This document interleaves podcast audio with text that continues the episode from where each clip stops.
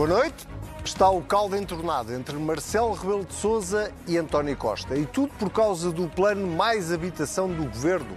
O Presidente da República decidiu matar as saudades dos tempos em que era líder da oposição e deu-lhe com toda a força. Tal como está concebido, logo à partida, é inoperacional. No curtíssimo prazo, é um, é um polo de fixação por aquilo que promete. No virar da esquina, convertida em inexecuível, significa ter levantado expectativas que se frustram instantaneamente. Era preferível não ter levantado as expectativas. Ele fala, fala, fala, fala. O problema é que António Costa não vê Marcelo fazer nada. Eu prefiro funções executivas a outro tipo de funções políticas é que nas outras funções fala-se, fala-se, fala-se, mas no executivo ou se faz ou não se faz e a medida do que se faz está nos resultados. Por falar em resultados, o Governo fez um brilharete esta semana com os números do déficit do ano passado, 0,4% em vez dos 1,9% que estavam previstos. Qualquer coisa como 3.500 milhões de euros que ficaram nos cofres do Estado e que o Governo agora decidiu distribuir. Fazendo o quê? Exatamente o contrário do que disse que ia fazer. É avançar para a definição do IVA zero. IVA zero num cabaz de bens essenciais que permita que esta redução do IVA se traduza diretamente na redução dos preços que as famílias pagam quando vão aos supermercados, às mercearias, quando vão fazer o seu consumo dos seus bens alimentares. Ora, tudo isto na semana em que as duas maiores cadeias de distribuição em Portugal apresentaram lucros de quase 800 milhões de euros em 2022. A inflação ajudou, ninguém o nega, mas Pedro Soares dos Santos, presidente da Jerónimo Martins, está convencido que a sorte grande e a terminação saiu mesmo foi ao governo. O maior coletor de, de impostos deste país, que é o Estado, foi quem mais recolheu, foi quem mais beneficiou da inflação e foi aquele que menos fez pelas pessoas, como um todo. E de ter feito muito mais. Se calhar nós temos aqui outro problema: é que nunca saímos da austeridade e a mentira foi explanada no seu total. Ah, é verdade. E a TAP deu lucro o ano passado. Muita coisa para ruminar esta semana. Bem-vindos ao Contrapoder. Eu sou o Anselmo Crespo e comigo tenho, como sempre, o Sebastião Bugalho. Muito bem-vindo. E o Sérgio Sousa Pinto. É um prazer estar de volta. Vamos começar precisamente pelas medidas anunciadas, vou começar por ti esta semana, Sérgio, uh, pelas medidas anunciadas pelo Governo uh, neste final de semana uh, para ajudar as famílias portuguesas a combater a inflação. Elas são várias, uh, resultam também, ou pelo menos o Governo quis esperar pela apresentação dos resultados dos números do INE relativamente àquilo que foi o déficit de 2022, muito, muito, muito abaixo eh, da projeção inicial e até daquela que António Costa uh, anunciava no final do ano passado. Primeiro começou por 1,9, depois começou por, passou por 1,5 e afinal foi 0,4. Uh, vamos começar pelo, pelo, tema que mais tem dado que falar, que é o preço do cabaz alimentar básico e por tudo aquilo que António Costa andou a dizer nos últimos meses relativamente a uma descida do IVA, António Costa dizia essa solução foi testada em Espanha, não funcionou, portanto não faz sentido aplicá-la aqui. Eis não quando nós ouvimos Fernando Medina dizer que vamos ter IVA zero nos produtos alimentares. Eh, é uma boa medida, em teu entender? Boa noite a ambos. Sim, eu acho, eu acho que é uma boa medida e também não vejo nenhum inconveniente em que o Governo altere a sua posição e mude a opinião, porque uh, os é a observação dos factos, é a observação dos dados e o conhecimento em realidade que informam as decisões esclarecidas do Governo. Portanto, se mudou de opinião e se considera que tinha que mudar de opinião, ainda bem que mudou de opinião, mas valia, é melhor isso do que estar a prosseguir uma política errada por teimosia ou para defender uma coerência contra os factos. Mas não temos, desculpa interromper, não temos que uma redução do IVA possa, como aconteceu em Espanha, ser comida, desculpa a expressão, por uma subida ainda maior da inflação sobre os preços dos produtos Claro que temo, eu temo, e o Governo também teme, uh, mas é, por isso é que o Governo vai fazer uma abordagem, uh, digamos, a, a, um tempo holística, a um tempo espanhola e outro tempo francesa, ou seja, quando o Governo diz que vai procurar um acordo com os setores da produção e da distribuição, o Governo está a tentar precaver-se contra uma situação em que a redução de preços seja neutralizada, ou seja, apropriada pelos, pelos intermediários ou, ou, ou, pelos produtores, se for o caso disso.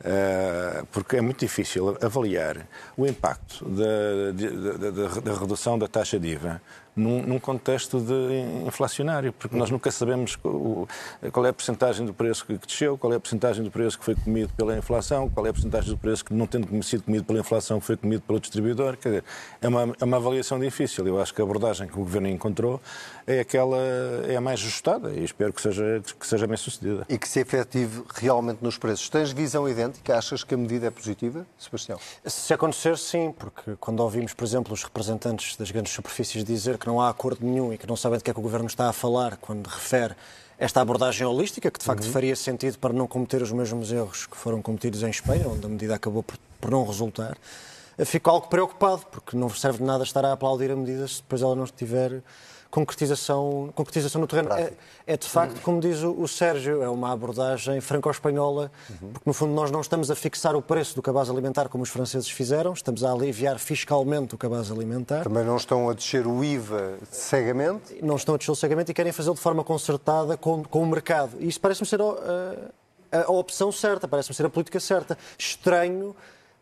que, por exemplo, o maior representante, um dos maiores representantes do mercado, venha dizer que não sabe de que acordo é que o governo está a falar e preocupa-me. Acho que há uma postura demasiado aguerrida e pouco construtiva de parte a parte nas últimas semanas, muito provavelmente pelas acusações uhum. que foram feitas. Espero que esse clima uh, reduza a tensão para se conseguir, de facto, uma solução que responda aos problemas das pessoas. Muito bem, desejando todos nós a esta mesa que a medida seja de facto eficaz, deixa-me perguntar-te, Sebastião, uh, quanto ao timing eh, destas medidas anunciadas pelo Governo. Uh, Fernando Medina justificou este timing, uh, não apenas esta do, do IVA, mas, mas, também outros apoios de que, de que, vamos falar aqui mais à frente, justificou este timing com uh, os números finais de 2022, mas a verdade é que esta subida da inflação e as dificuldades que as famílias portuguesas têm, têm vindo a enfrentar hum. vem muito de trás e, sobretudo, não, não têm tido uma correspondência eu acho, eu acho que... efetiva. Aliás, ouvíamos uh, Pedro Soares dos Santos esta semana dizer exatamente isso, que uh, o Governo uh, não tem atuado junto de quem mais precisa para, para ajudar a combater a inflação. É justa essa crítica? Quer dizer, em parte é, mas não é possível ajudar toda a gente. Eu acho que o Governo está a fazer o melhor que pode e é o primeiro interessado em ajudar os mais vulneráveis. As medidas, aliás, são muito localizadas, as que foram apresentadas. Eu não concordo nada com a visão do Pedro Soares dos Santos, com todo o respeito, e esta ideia de que o Estado é que amelhou mais, não foram as empresas, tudo bem, mas as empresas não pagam os tribunais, as Forças Armadas, a soberania, as embaixadas. Então, o Estado não é uma empresa. Eu, eu, não sou socialista, mas o Estado tem todo o direito a melhorar aquilo que puder, porque o Estado tem muito mais responsabilidades que as empresas. Portanto, não partilho nada dessa visão. Agora, antes de devolver a palavra ao Sérgio, eu acho que o Governo politicamente fez todo o sentido em apresentar as medidas extraordinárias agora. Porque quando, sai, quando saiu o número oficial do Instituto Nacional de Estatística, onde diz que teve um déficit muito próximo do zero, no ano da maior perda de poder de compra desde a Troika, Uhum. É natural que o Governo se sinta impelido a apresentar medidas de apoio extraordinárias. Seria inconcebível para mim que um Governo de esquerda ou de direita, mas em particular de esquerda, tivesse quase superávit no ano de 2022, depois de termos todos a maior perda de poder de compra de Mas sempre. tu foste Eu acho a pessoa que, que em outubro disse aqui neste estúdio que, que aquilo era mentira. E é. que achavas que uh, António Costa e o Governo estavam a inflacionar o número do déficit do ano passado para depois fazer um brilharete. E, mas, mas isso era óbvio, aliás, se nós virmos é muito curioso que o brilharete é exatamente igual ao de 2021. 2021 foi 1,5 a diferença entre o número anunciado e o número tido. E, e este ano foi, e 2022 foi 1,4. Uhum. Portanto, o brilharete já é uma tradição. Ah, e isso, obviamente, que instaura um clima de desconfiança orçamental, porque os partidos que todos os anos debatem e negociam o orçamento de Estado com o governo do PS já não acreditam em nada do que os ministros dos, das Finanças do PS dizem. É, Deixa-me, Sérgio, fazer aqui uma súmula. Eh, eu não, não vou desviar o assunto. Eh, mas, mas nós temos eh, assistido, ao longo dos últimos seis meses, sete meses, oito meses, talvez um pouco mais, a um conjunto de medidas que vão sendo anunciadas de forma, a expressão é minha, meia vulsa, não é? Quando foi da energia era para a energia, eh, depois foram 125 euros de cheque, depois chegamos ao Natal foram 240 euros de cheque eh, e agora aparece Fernando Medina a apresentar este pacote de medidas com a justificação, saíram os números de 2022, uhum. tivemos aqui uma margem, cá está mais um conjunto de medidas. A minha pergunta tem, eh, tem o mesmo sentido que eu fiz ao Sebastião, que é, este timing não é tardio para vir ajudar as famílias portuguesas? Uh, bom, uh, uh, as famílias portuguesas, note-se que no pacote de habitação também já há a mesma tónica assistencial, uhum. no sentido de apoiar os juros e as, e as, as, perdão, e as, rendas. as, rendas. e as prestações da casa e tal. Mas antes, antes de irmos a isso, que é, um, que, é um, que é um ângulo muito importante, eu gostava de dizer o seguinte: há um grande intelectual americano que diz o seguinte, numa tradução enfim, assim, um pouco tosca, ele diz o seguinte: a primeira regra da economia é a escassez. A primeira regra da política é ignorar a primeira regra da economia. E, portanto, quer dizer, quando nós lidamos com um problema de inflação que resulta da escassez de um qualquer bem, é muito difícil neutralizar a subida dos preços, porque vai ser sempre a procura a fixar o preço. A mandar. Sim. E, portanto, uh, mas estando nós conscientes destas dificuldades, uh, não, não se vê que outro tipo de medidas podia o Governo ter feito. Porque são Governo, repare-se, tanto a evolução... Que... Não podia, desculpa interromper, não podia ter mexido no IRS? Podia, mas não era a medida que neste momento se impunha. E eu vou explicar porquê e toda a vida defendi uma descida do IRS e do IRC. Uh, por uma razão. Porque realmente uh, nós temos de ter a consciência do país que nós somos, na verdade. No país que nós somos, nós somos um país pobre. E nós somos um país onde uh, medidas de apoio direto uh, idealmente não seriam necessárias. Mas quando nós vemos que um apoio para as famílias vulneráveis, no valor de 30 euros, abrange quase 3 milhões de pessoas, entre adultos e, uhum. e crianças. São mesmo 3 milhões de famílias. São 3 milhões de famílias? É, não são 3 milhões, são 3, são 3 milhões de agregados familiares. Minha ideia é que eram 3 milhões de pessoas, mas és capaz de ter razão. Uh, quer dizer, eh, nós temos uma dimensão, nós temos uma noção do que é a realidade eh, social e económica do país. Portanto, estas medidas são necessárias e elas depois têm que vir associadas a outras, que são, que são aquelas que agem não sobre a conjuntura, mas que agem sobre a estrutura. Ou seja, mas desculpa interromper, que, mas sim. 30 euros uh, não parece pouco mais do que uma esmola? Mas eu, eu, eu, não fugi da expressão assistencialismo. Uhum. Há uma eu sei, eu sei. É que nós temos que viver uh, neste país, temos que lidar com as realidades em, em presença. Ou, seja, desculpa, só para é ser factual, é, são, é um milhão de famílias, 360 euros anuais. É o, é o que dá a medida. Só Pronto, para ficar correto. Ok. O mudado que eu tinha, 3, 3 milhões de pessoas, entre, é, entre, entre 2,6 é e 3 milhões de pessoas. Uh, bom, mas a ideia é esta, é que há medidas que se dirigem à conjuntura, se dirigem-se a fornecer um apoio imediato a um tecido social empobrecido, uhum. que é o nosso. E depois existem as medidas de estrutura, aqueles que, que permitem que a prazo o país se levante deste, deste retrato penoso uh, e possa ser um país gerador de mais riqueza, de mais prosperidade. Uh, essas medidas de estrutura seriam, por exemplo, a baixa do IRS, não é verdade? Uhum. Criar condições para mais liberdade e autonomia aos indivíduos, às famílias, às empresas, toda a gente. Porque isso, não, isso não, será, não, não, é a bala de prata, como agora se diz, do crescimento económico, mas é um, certamente uma um, ferramenta, uma ferramenta uhum. indispensável para, para, para, alcançar isso. Uma palavra também sobre o crescimento económico. Uh, nós vemos tempos difíceis, uh, por todo lado, por razões que não vale a pena estar outra vez a elencar. Mas a, a, perspectiva de crescermos 2%, 2% em tese não é um grande crescimento para um país nas condições uma estagnação, na verdade. Um, um crescimento, enfim... Do, do, ponto de vista objetivo, um para um país é um como a nossa... Um, para um país, para o nosso estado de desenvolvimento, espera-se um nível de crescimento maior. Mas não se pode fazer esta, esta, esta observação sem ter em consideração o contexto internacional. E, e, e a França está a contar com um crescimento de 0,6, na melhor das hipóteses, e a Alemanha de 0,3. Portanto, no meio destes, deste mar tumultuoso que tem sido os últimos dois, três anos, em termos de uh, ambiente económico, são, quer dizer, há aqui uma convergência. Sem querer parecer, eu, eu sem querer parecer, parece isto. sem querer parecer e, e, e, e passando a palavra a ti, sem querer parecer também aqui o catastrofista. Uh, é verdade o que, os números que vocês referem em relação à França e outros países da União Europeia. Não é menos verdade. Portugal anda há anos em números uh, absolutamente medíocres ou numa, numa estagnação uh, económica e, portanto, Ao contrário de outros países que tiveram um crescimento que fez com que a riqueza do país Eu acho que a grande prioridade, completamente do, diferente. a grande prioridade do governo, em particular, era fazer figas para não haver recessão na zona euro. Isso parece que não vai haver.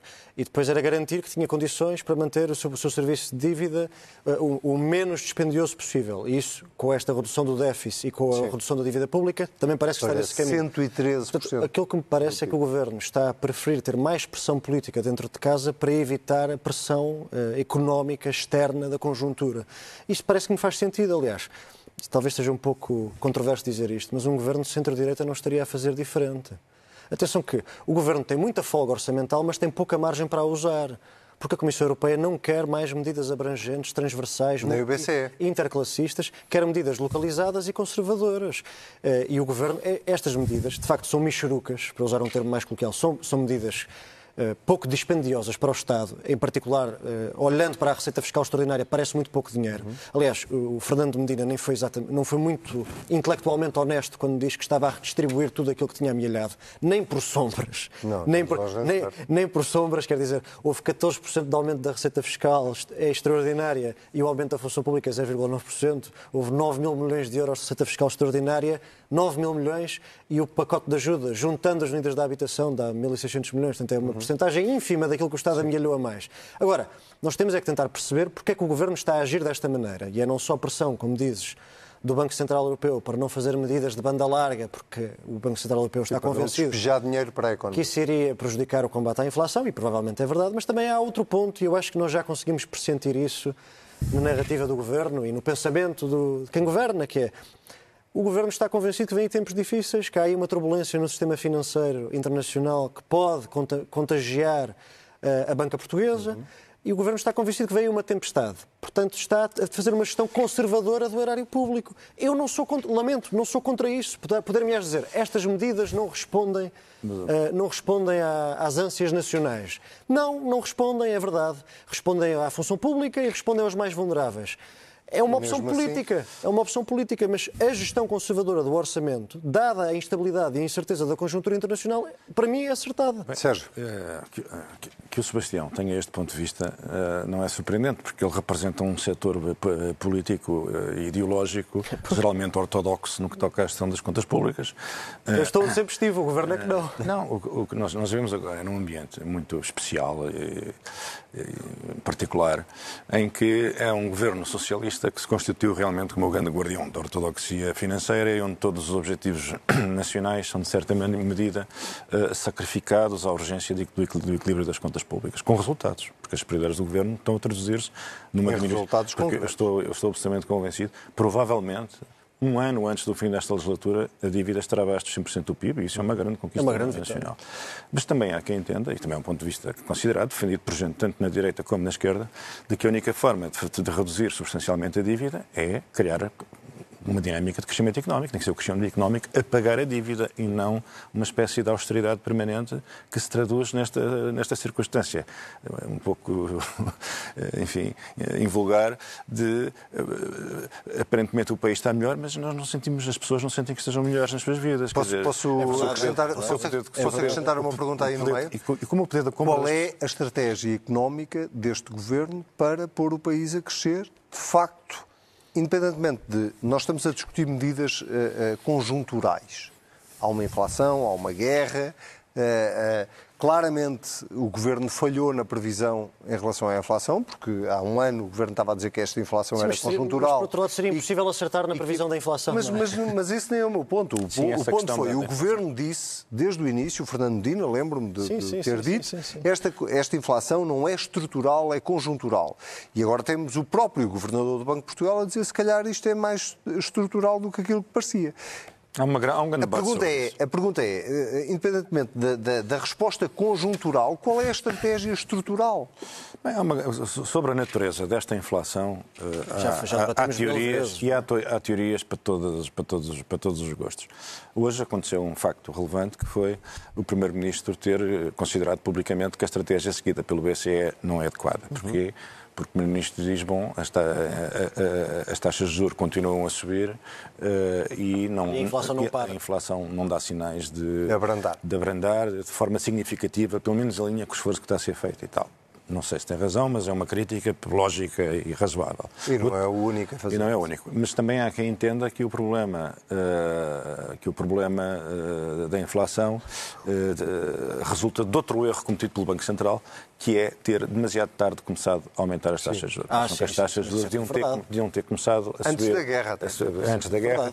Porquê? Porque aqui, evidentemente, há uma inflação que tem a ver com a tal escassez relacionada com a economia chinesa, com os transportes, com o abastecimento, com não sei o que mais, mas depois também há uma outra inflação que já que, é- que preexistia à guerra, não é? E essa não dá sinais de, de abrandar. Atualmente são, são, são dois fenómenos que, Mas que a minha pergunta coexistem. é qual é a estratégia económica para pôr o país a crescer de forma que se veja eh, e não apenas eh, a ambicionar 1,8, 1,9, 2% de crescimento? Assim, nós temos, somos, somos, somos uma espécie de hemisférios alternativos. Nós, dois paradigmas, pronto, dois paradigmas. Nós estamos num paradigma que é o paradigma de equilibrar as contas públicas e acudir às pessoas mais carenciadas, mais necessitadas, não é verdade? E isso dá origem a uma crítica que é feita tanto pela direita como pela esquerda, que é a crítica do assistencialismo. Dizer, bem, eh, isto diz, diz o Bloco de Esquerda, diz o PCP e diz a direita. Esmola. Nós queremos viver num país onde possamos pagar a renda da casa, sem receber uns patacos do Estado. 30 Nós queremos viver num país onde consigamos pagar eh, a prestação da casa. Nós queremos viver num país onde a classe média, a classe média não vive neste estado de insegurança com medo de, de descer da, da- da sua posição, ver a sua posição económica ou social deteriorar-se. É o assistencialismo não é a solução. Um Estado próspero que assiste os mais vulneráveis enquanto a classe média vai, sendo, vai minguando, vai empobrecendo e minguando, não é uma solução. Mas esta é a solução compatível com uma prioridade concedida ao equilíbrio das contas públicas. O crescimento, que já vimos que este paradigma é compatível com 2% de crescimento, já não é mau. Mas claramente, o crescimento do país e a melhoria da condição de vida das pessoas, e a melhoria do poder económico, da, da, da, da Sim, não da vai lá com capacidade 2%. Não vai lá. Não, não, é só, não, não vai lá com 2%, 2% que já agora convinha que fossem repartidos e não apenas Mas esse era, Fica era, sempre era, uma era, era, convinha era, que fossem era- repartidos. Portanto, isso tem que baixar, passa necessariamente. E eu acho que passará. Uh, mais orçamento, menos orçamento, eu acho que alguma coisa tem que acontecer no sistema fiscal. Isso parece-me Ah, evidente. mas era aí que eu queria- Porque chega, quer que eu dizer, a queria classe chegar, média, não o é? governo também, eu acho que o governo compreende isto. A classe média não quer esmolas. A classe média quer uma vida Liberdade. minimamente digna. E também quer que os serviços públicos passem a responder ao seu esforço fiscal, que é uma Eh, coisa que não acontece. Quer dizer, e aí voltamos ao tal tema. Quando se fala em reformas estruturais, não estamos a falar em assistencialismo conjuntural. Estamos a falar de qualquer coisa estrutural que muda o potencial de crescimento do país e que permita que, pelo menos, os nossos filhos, se nós não formos a tempo, vivam num Portugal diferente. Sebastião, para arrematar este Não, tema. é é só pegar aqui na nota da redistribuição justa e para o futuro e que o Sérgio tem aqui esperança. Eu confesso que também tenho que em próximos orçamentos isso possa vir a, a acontecer, para além dos mais vulneráveis, que obviamente devem ser os, eh, aqueles. o- prioridade. O, público prioritário destas medidas e, e da função pública, que é o, é o eleitorado prioritário do Partido Socialista neste momento.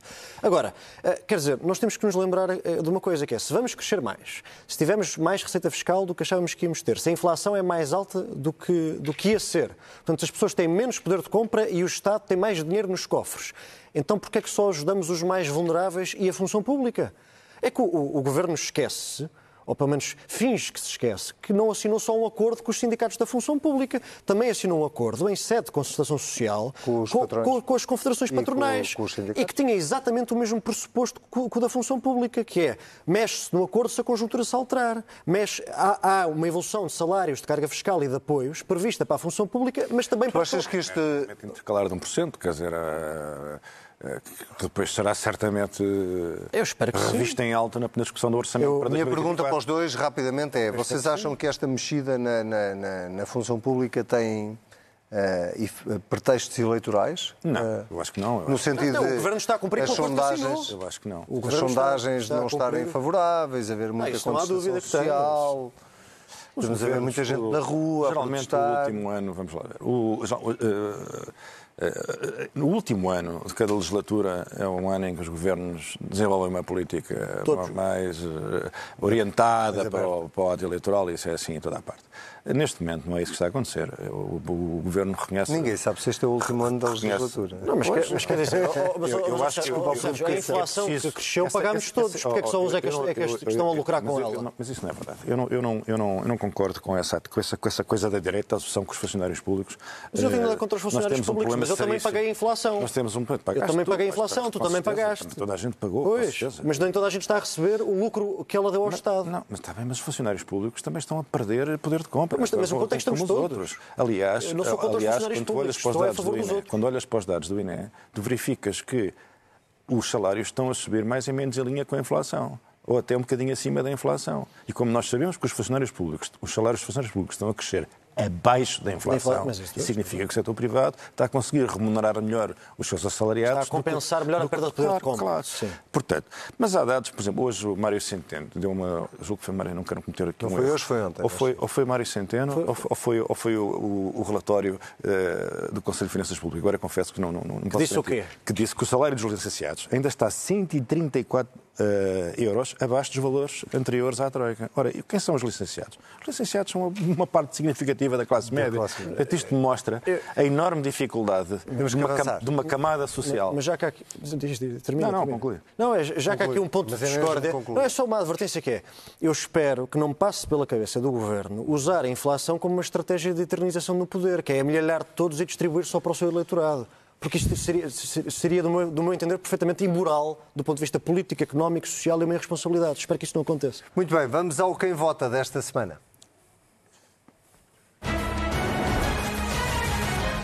E aqui, basicamente, é quem vota no pacote de habitação eh, proposto pelo Governo, ou quem, eh, quem vota a favor ou quem vota contra. E Marcelo Sebastião Bugalho claramente vota contra este pacote de habitação e disse-o eh, de uma forma, eh, a expressão Vota- é minha, Vetará contra. como nem o principal líder da oposição conseguiu dizê-lo. Sim, Marcelo, devido à sua, ao seu lado prolixo e expressivo, quase que ocupa o espaço. Prolixo. Qua- Quase que ocupa o espaço está- tan- tanto de quem governa como de quem faz a oposição. Tem a sua omnipresença, tem essa consequência.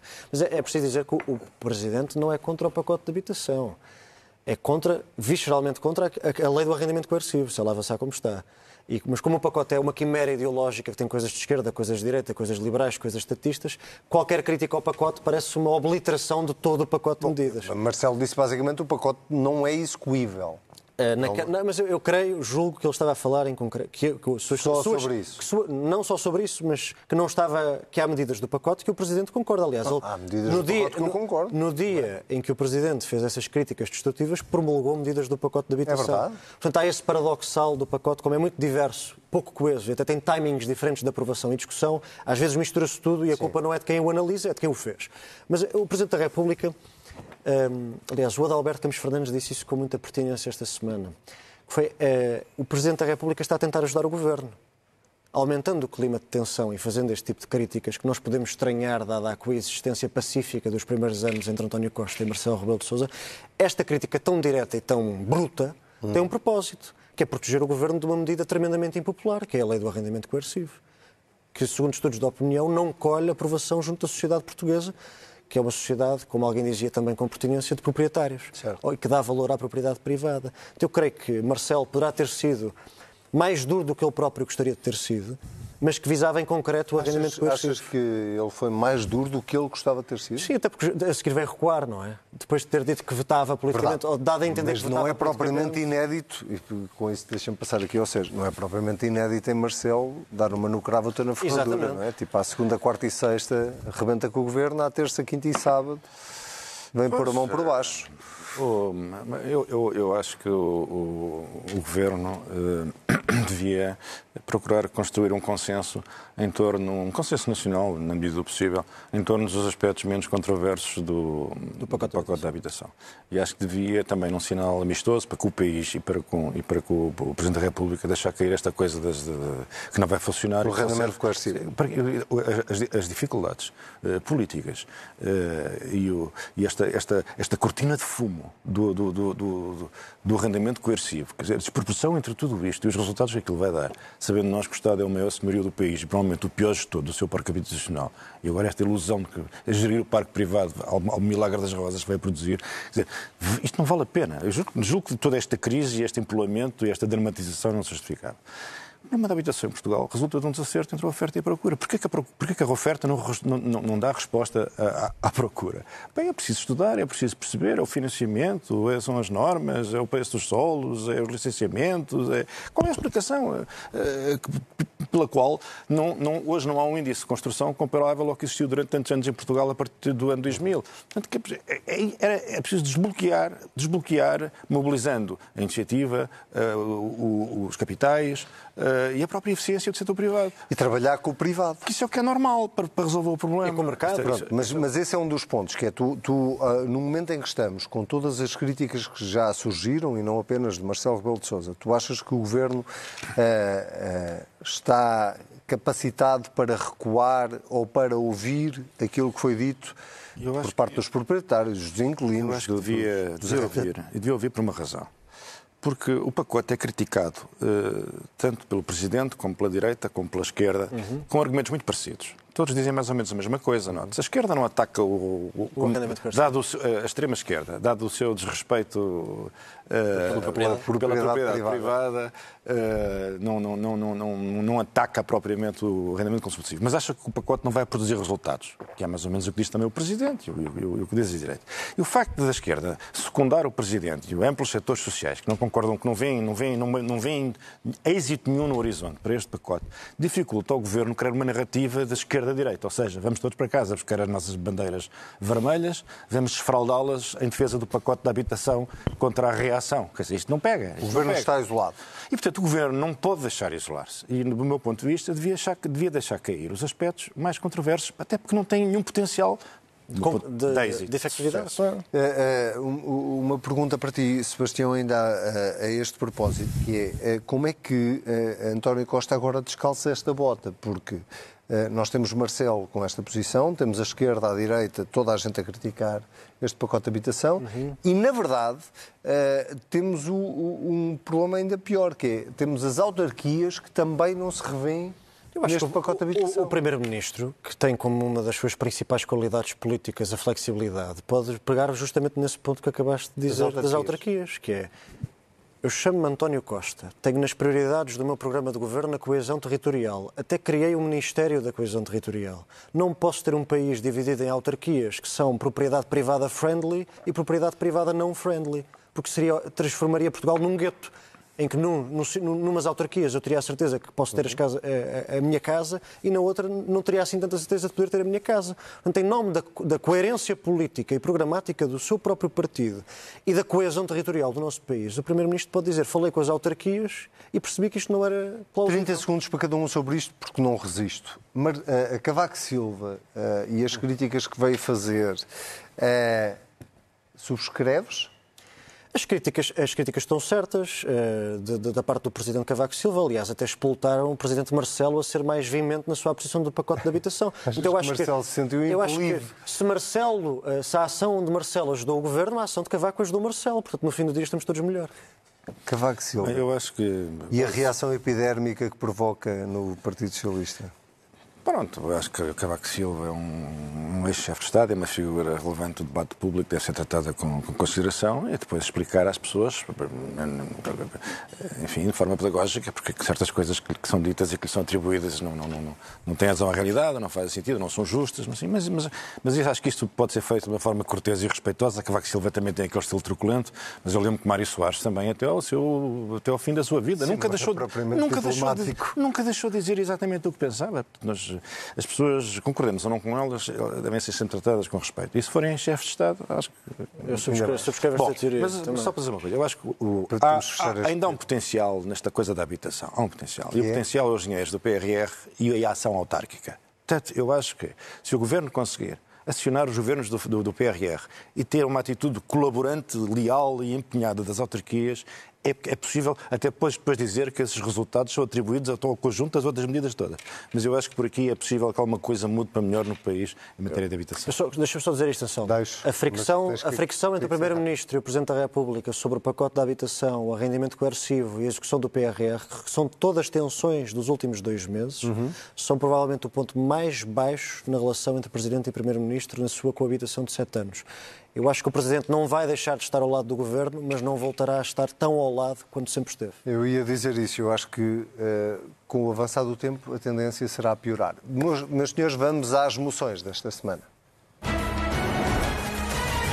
E não é que começo eu esta semana com uma moção de censura a António Costa e a propósito da TAP. Porquê? A TAP apresentou esta semana os eh, tão famosos resultados positivos, lucros de 65, mais de 65 milhões de euros, eh, depois de nós todos, e sim, fomos nós todos, eu, o Sérgio e o Sebastião e todos os que nos estão a ouvir aí em casa e muitos outros que eh, vivem neste país, que lá injetámos qualquer coisa como 3.200 milhões de euros para agora chegarmos, é verdade, um ano mais cedo, a resultados positivos de eh, mais de 65 milhões de euros. Porquê que esta é uma moção de censura? Bom, porque António Costa, eh, de forma bastante eh, eh, assertiva, achou, quando chegou a Primeiro-Ministro, que era fundamental para o país nacionalizar a TAP. Ora, os resultados dessa nacionalização estão basicamente à vista, não apenas numa primeira fase antes da pandemia, mas também nesta segunda fase, na pós-pandemia. A TAP é um buraco e é um buraco que, apesar dos resultados positivos do ano passado, que apesar de tudo é melhor, do que ter, é melhor ter eh, lucros do que ter prejuízos, eh, mas apesar desses resultados positivos, não deixa de ser eh, eh, uma das marcas mais indeléveis, é a minha opinião, Sérgio, mas já agora gostava de ouvir um bocadinho cada um de vocês sobre isso, uma das marcas mais negras de- desta governação de, de António Costa. Concordas eh, com a minha opinião? Eu sei que é estranho fazer a pergunta desta forma. Não, eu acho que hum, o que é preciso é tentar, eh, na medida do possível, criar condições de saúde financeira na empresa para ela, poder ser alienada, eh, poupando os contribuintes a futuras injeções que só poderiam ser ressarcidas se algum dia o fossem ao fim de alguns séculos de operação. Portanto, não, não vejo grande É séculos mesmo que estamos a falar. Sebastião. Eu, depo- depois de se livrar do peso político e e financeiro que a TAP representa, o Primeiro-Ministro, no meu entender, deverá focar-se na EFASEC, que custa 11 milhões de euros por mês aos contribuintes portugueses, porque se não distribui eh, apoios extraordinários e medidas extraordinárias, porque tem medo da tempestade que vem aí, talvez pudesse deixar de ter estes- estas nacionalizações como fardo aos ombros, também devido à tempestade que, na opinião do PS, poderá vir aí. Muito bem. Sérgio, tu tens uma moção de censura a uma estátua e não é, eh, não, não vou ser spoiler, não é de Cristiano Ronaldo Não, Ladeira. não, não, não. É de outro santo. Mas é claramente da mesma escola estética na qual se inscreve o busto de Cristiano Ronaldo, que é uma belíssima estátua do engenheiro Guterres, como podem ver. Eu não espero que a imagem seja tão boa como a que eu tenho aqui no telemóvel. É, tá, é boa. Para que todos possam apreciar isto, parece um momento dos apanhados. Uh, não existe qualquer relação entre esta estatuária e, e o, e o engenheiro uh, António Guterres. António Guterres. E eu realmente gostava, para já, acho insólito esta coisa de fazer estátuas a pessoas que estão vivas. Normalmente a estátua é uma, é uma, coisa que destina a manter viva a memória de alguém que, que passou, não é verdade? O engenheiro Guterres, felizmente, está de excelente saúde e entre nós. Mas pronto, lá se fez a estátua, ao menos que saísse uma coisa de jeito. Se é isto, se eu aqui isto, Câmara isto, Municipal de Vizela. Parece um parente de de Cristiano Ronaldo, eh, em termos de coisa. E Câmara Municipal de Vizela, sim, aparentemente. E gostava de. A pergunta que é: o que é que está, o que é que está a acontecer? O que é que está a passar com o ensino artístico em Portugal? O que é que se passa, Se não me o que é que engano, se passa com as belas artes? nove- Não, não, não me engano, está ali 90 mil euros. Quanto Pois. custou esta obra? Foi mais barato mas que eu- Alexandre Reis. Mas eu sou a favor dos, eu sou a favor dos artistas, dos artistas eh, a serem bem pagos, dos, dos escultores. Somos sempre. todos. Sou a favor disso. Mas é os eu- artistas. Eu não sou a favor é deste resultado final. Muito bem. Sebastião, tu tens uma moção de, de quê? De confiança. Confiança. Confiança. Jorge Moreira da Silva. O Jorge Moreira da Silva foi nomeado, ganhou um concurso internacional eh, para diretor na Organização das Nações Unidas, onde se assumirá também funções de subsecretário-geral da ONU, portanto, sob a alçada do António Guterres, a versão viva, não estátua. Uh, e fica aqui o meu cumprimento a mais um lugar de prestígio que o Jorge Moreira da Silva assume na Praça Internacional. Eu lamento que só falemos do Jorge Moreira da Silva para falar dos cargos internacional, que ele abandona ou que ele assume. Porque o que eu gostava mesmo é que vivêssemos num país onde o Jorge Moreira da Silva tivesse um cargo no privado para exercer com uma economia que pudesse uh, utilizar os seus talentos e também um cargo na política onde ele também pudesse fazer valer uh, o seu espírito cívico que ele de facto tem. Infelizmente não vai ser assim e vai voltar para, para a praça estrangeira. Eu lamento isso até porque aquilo que o Jorge Moreira da Silva defendeu quando foi candidato ao PSD, com um resultado que não foi de facto feliz, Uh, tem feito cada vez mais sentido, que é aquilo que ele dizia sobre o Chega uhum. fazia sentido e, e Luís Montenegro está a percebê-lo, aquilo que ele dizia sobre a necessidade de ter um programa alternativo ao PS e não só fazer a oposição também fazia sentido e o PSD também vem a percebê-lo. Portanto, uh, sobre Jorge Moreira da Silva fica aqui o meu cumprimento, porque ele terá razão depois do tempo e, pelos vistos, terá razão fora do país. E pode sempre voltar.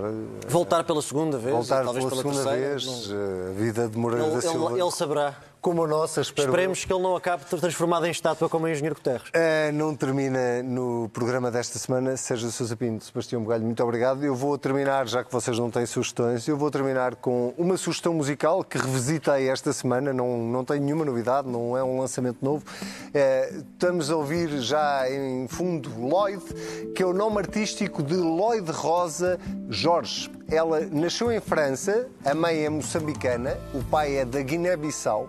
Ela canta em inglês, em crioulo e em português e às vezes canta as três línguas, uh, ou os três dialetos, na mesma música. Uh, e para além desta voz extraordinária, ainda uma advogada especialista em imigração, uh, com escritório em Washington. e, portanto, vou, para despedir-me deste contrapoder desta semana, pedir emprestadas as palavras de Miguel Esteves Cardoso, que remontam a 2016, quando escreveu um artigo sobre Lloyd George e disse: é uma diva, é uma heroína e é uma deusa. O Contrapoder desta semana fica por aqui.